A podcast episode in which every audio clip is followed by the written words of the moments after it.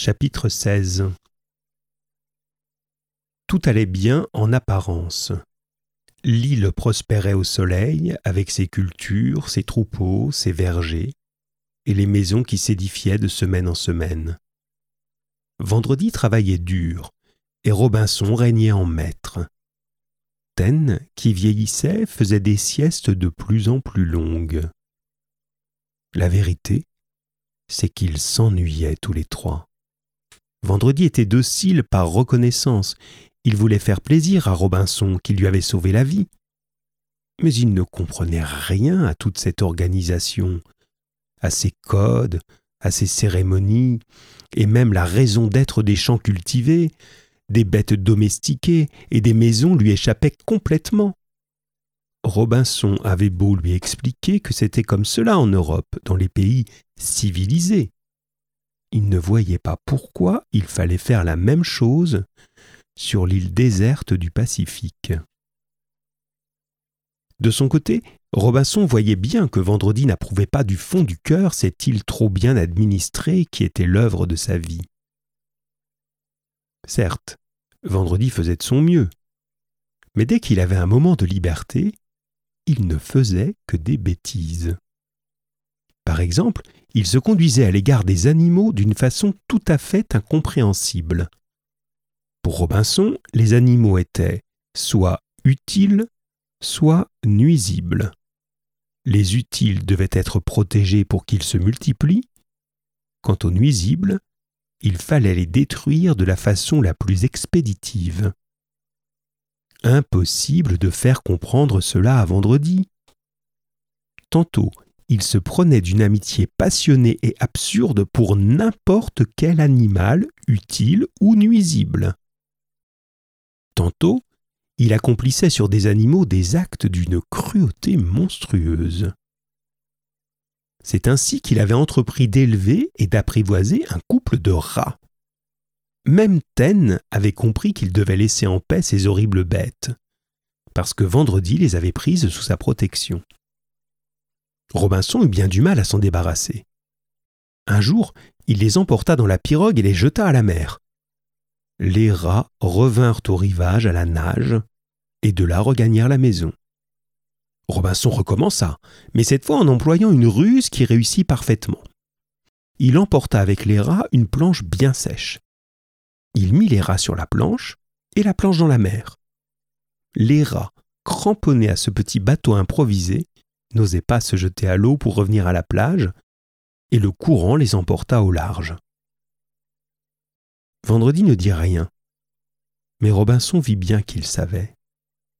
Comme si Taine, qui avait tout vu, lui avait raconté ce qui s'était passé. Un autre jour, Vendredi disparut pendant plusieurs heures. Robinson allait partir à sa recherche quand il vit une colonne de fumée qui s'élevait derrière les arbres du côté de la plage. Il n'était pas défendu d'allumer des feux sur l'île, mais le règlement voulait qu'on prévînt le gouverneur en précisant le lieu et l'heure qu'on avait choisi. C'était pour éviter toute confusion avec le feu rituel des Indiens qui pouvait toujours revenir. Si Vendredi avait négligé de prévenir Robinson, c'était sans doute que ce qu'il était en train de faire n'avait aucune chance de lui plaire. Robinson se leva en soupirant et se dirigea vers la plage après avoir sifflé Taine.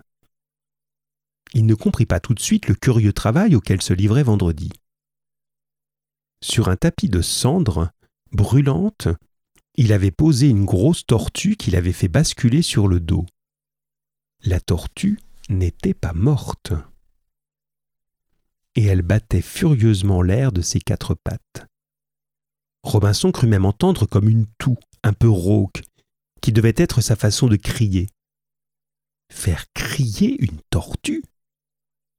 Fallait-il que l'Indien eût le diable au corps? Quant au but de cette horrible opération, il le comprit en voyant la carapace de la tortue se redresser, presque plate, et naturellement se détacher du corps de la tortue. Pendant ce temps, Vendredi avec un couteau coupait à l'intérieur les parties qui restaient encore collées à la carapace. Tout à coup, la tortue roula sur le côté en laissant sa carapace par terre. Elle retomba sur ses pattes et se mit à galoper vers la mer, suivie par Taine qui courait derrière en aboyant. Puis elle s'enfonça dans les vagues. Elle a tort, dit tranquillement Vendredi. Demain, les crabes l'auront mangé. Puis il se mit à frotter avec du sable l'intérieur de la carapace, qui formait comme un grand plateau un peu incurvé. C'est un bouclier, expliqua-t-il à Robinson. C'est comme cela qu'on les fait dans mon pays. Aucune flèche ne peut le percer, et même les grosses bolasses rebondissent dessus sans le casser. Robinson en voulait beaucoup à vendredi de la cruauté qu'il avait montrée dans cette affaire de bouclier. Mais un peu plus tard, il eut l'occasion de voir à quel point vendredi pouvait être gentil et dévoué envers une bête quand il l'avait adoptée. Malheureusement, il s'agissait cette fois d'un petit vautour que ses parents avaient abandonné. C'était une horrible petite bête, avec sa grosse tête aux yeux exorbités, ses lourdes pattes maladroites, et ce petit corps tout nu et tordu comme celui d'un infirme.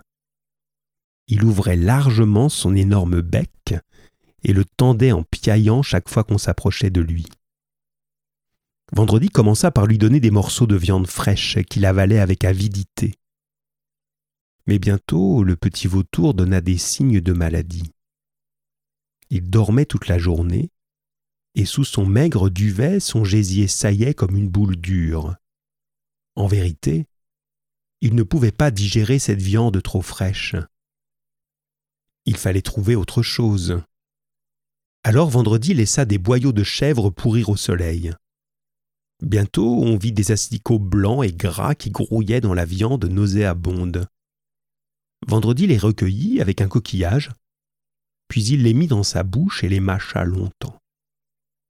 Enfin, il laissa couler dans le bec du petit vautour la bouillie blanche et épaisse qui résultait de cette mastication. Les vers vivants trop frais, expliqua-t-il. L'oiseau malade. Alors il faut mâcher, mâcher, toujours mâcher pour les petits oiseaux. Robinson, qui le voyait faire, en eut l'estomac soulevé de dégoût, et il se sauva pour ne pas vomir. Mais au fond, il admirait les sacrifices que pouvait faire Vendredi quand il avait décidé d'aider un animal.